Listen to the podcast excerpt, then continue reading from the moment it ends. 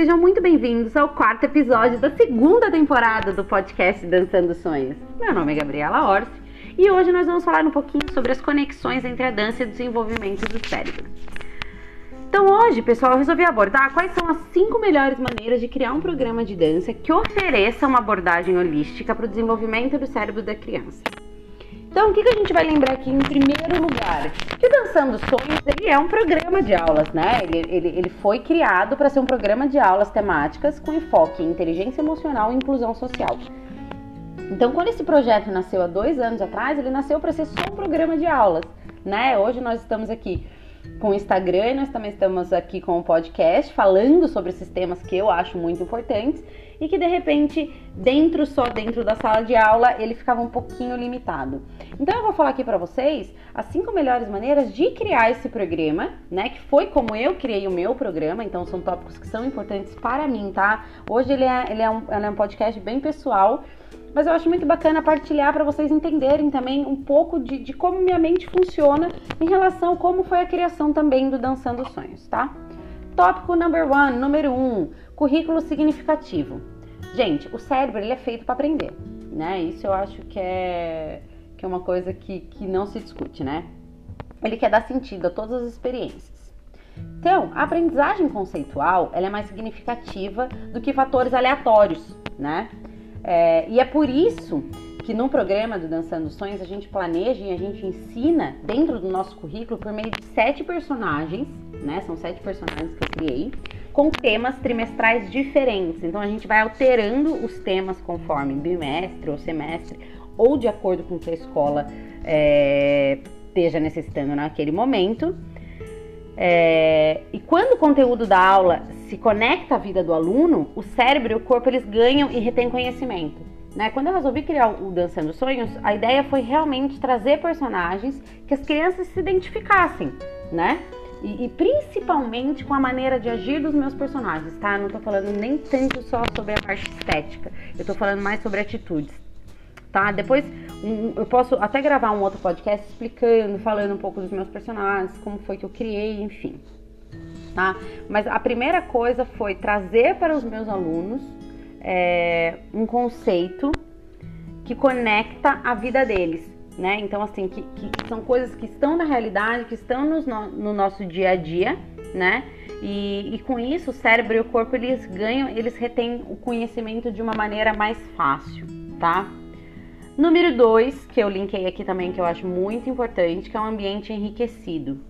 É, o ambiente de movimento enriquecido desenvolve células cerebrais maiores é, que têm mais dendritos.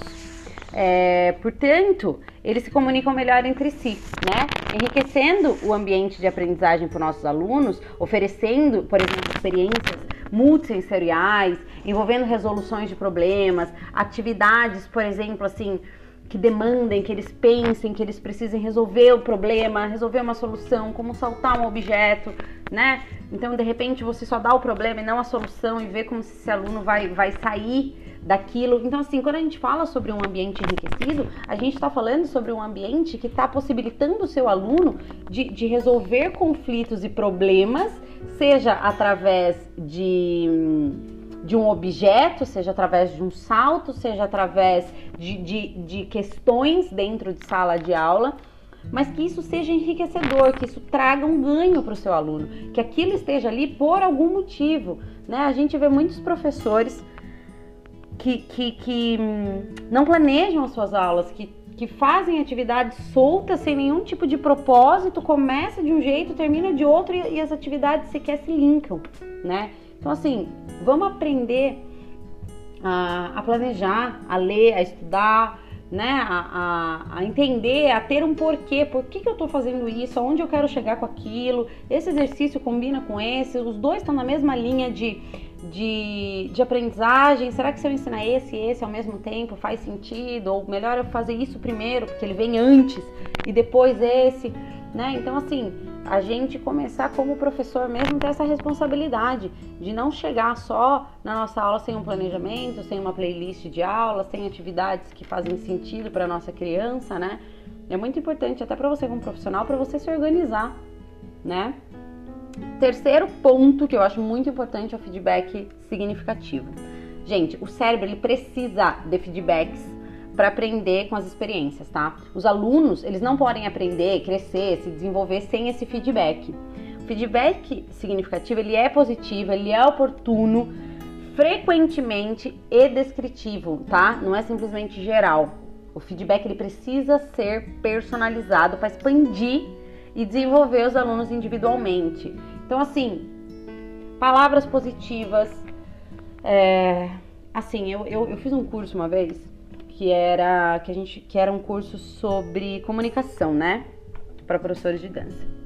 E, e, ali ela falava muito sobre essa questão de às vezes você fazer movimentos até com seu próprio rosto quando um aluno erra ou quando um aluno acerta, que às vezes a gente não percebe, né? Então, por exemplo, um aluno vai fazer uma atividade sozinho, você faz uma negativa com a cabeça, e o outro aluno acerta, você sorri. Então, às vezes, só essas mini expressões faciais, você às vezes não tá falando nada, às vezes você nem, nem está percebendo. Isso o aluno às vezes ele percebe, tá? Então, assim, reforcem. Tudo que for de positivo, reforcem. Principalmente se a gente estiver falando de educação infantil, tá? E se a gente estiver falando de primeira infância. Isso é mais importante ainda, sabe? É, a criança, principalmente quando ela está na fase de desenvolvimento, é muito importante que ela tenha reforços positivos, tá? Não só críticas. A crítica ela, ela entra num lugar muito pesado para a criança, né? A gente já falou sobre isso algumas vezes aqui. E óbvio que tudo tem o seu tempo, né? Tudo, tudo, tudo também você não vai, você não vai positivar uma atitude não saudável de uma criança, né? Mas assim, dentro do programa Dançando Sonhos, a gente nem usa o certo e errado, tá? A gente, eu falo muito sobre atitudes saudáveis, atitudes não saudáveis. O que, que é bacana, o que, que não é legal, por que fazer isso. Então, assim, aprender a gente fazer feedbacks. Às vezes o dia é tão, ou, tão estressante, ou por exemplo, você como professor dá 10 aulas seguidas, chega na última aula, você já tá tipo não aguento mais, só quero que essa aula termine, quero ir embora para casa, quero tomar um banho, né? Às vezes só quer descansar, e daí você fala, nossa, ainda tem mais essa aula, tal. E cara, e nessa última aula, sua, sei lá, sua décima aula do dia, você tem que estar com o mesmo pique, com a mesma disposição, com o mesmo vocabulário, com a mesma intensidade, com a mesma vontade de dar aula da sua primeira aula do dia.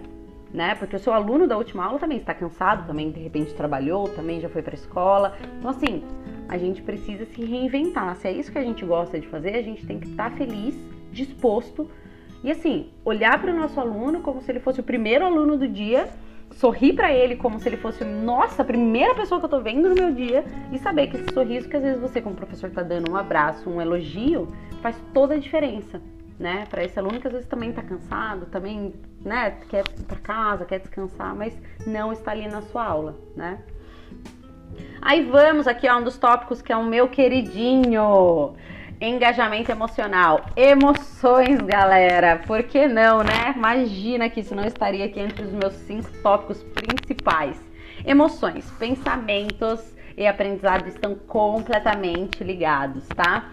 O movimento alegre, ele causa secreção de serotonina. Olha que legal isso, uma substância química, que para quem não conhece o que é serotonina, que faz com que você se sinta bem e aumente sua autoestima. Olha que maravilhoso. Então, quando os alunos estão emocionalmente envolvidos, é, eles só não querem voltar para sua aula, mas também eles aprendem mais e se lembram por mais tempo. Então, assim, quando aquilo foi uma proposta positiva, quando aquilo transformou no seu aluno uma coisa muito feliz, muito alegre aquele momento, além dele querer voltar para sua aula, ele lembra.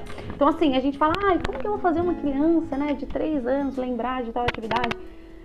Gente, é trazer isso, né? Trazer aquele momento, para que aquele momento seja extremamente marcante para sua criança e, e, e, transforme isso num momento de muita alegria, né?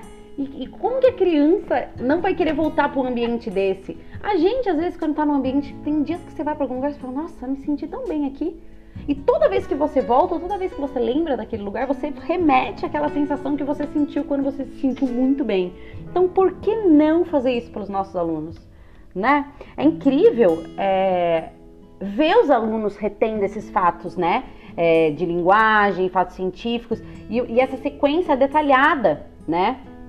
Participando de uma aula de dança nas quais eles estão extremamente envolvidos mesmo.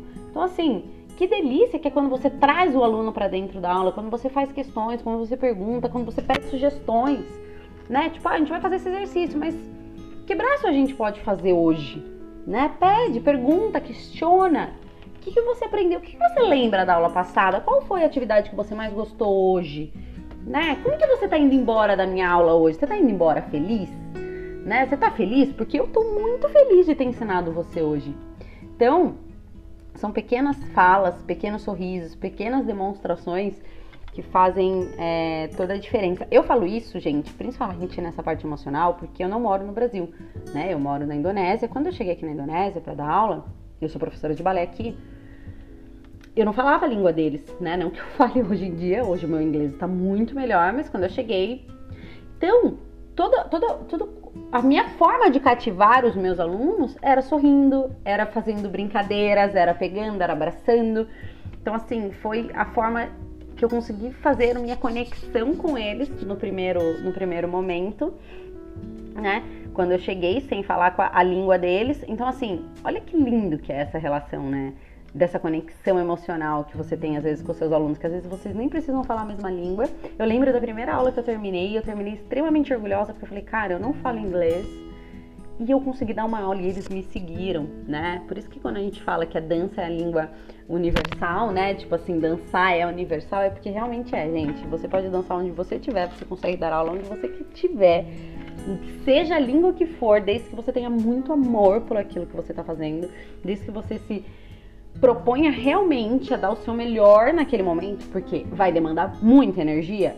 Vai. Muito mais do que talvez demandasse numa aula normal sua, tipo, na sua língua, e que às vezes você tá tão automático, né? Que quando você muda, assim, que nem quando eu mudei, eu falava, meu Deus, e agora? Sabe?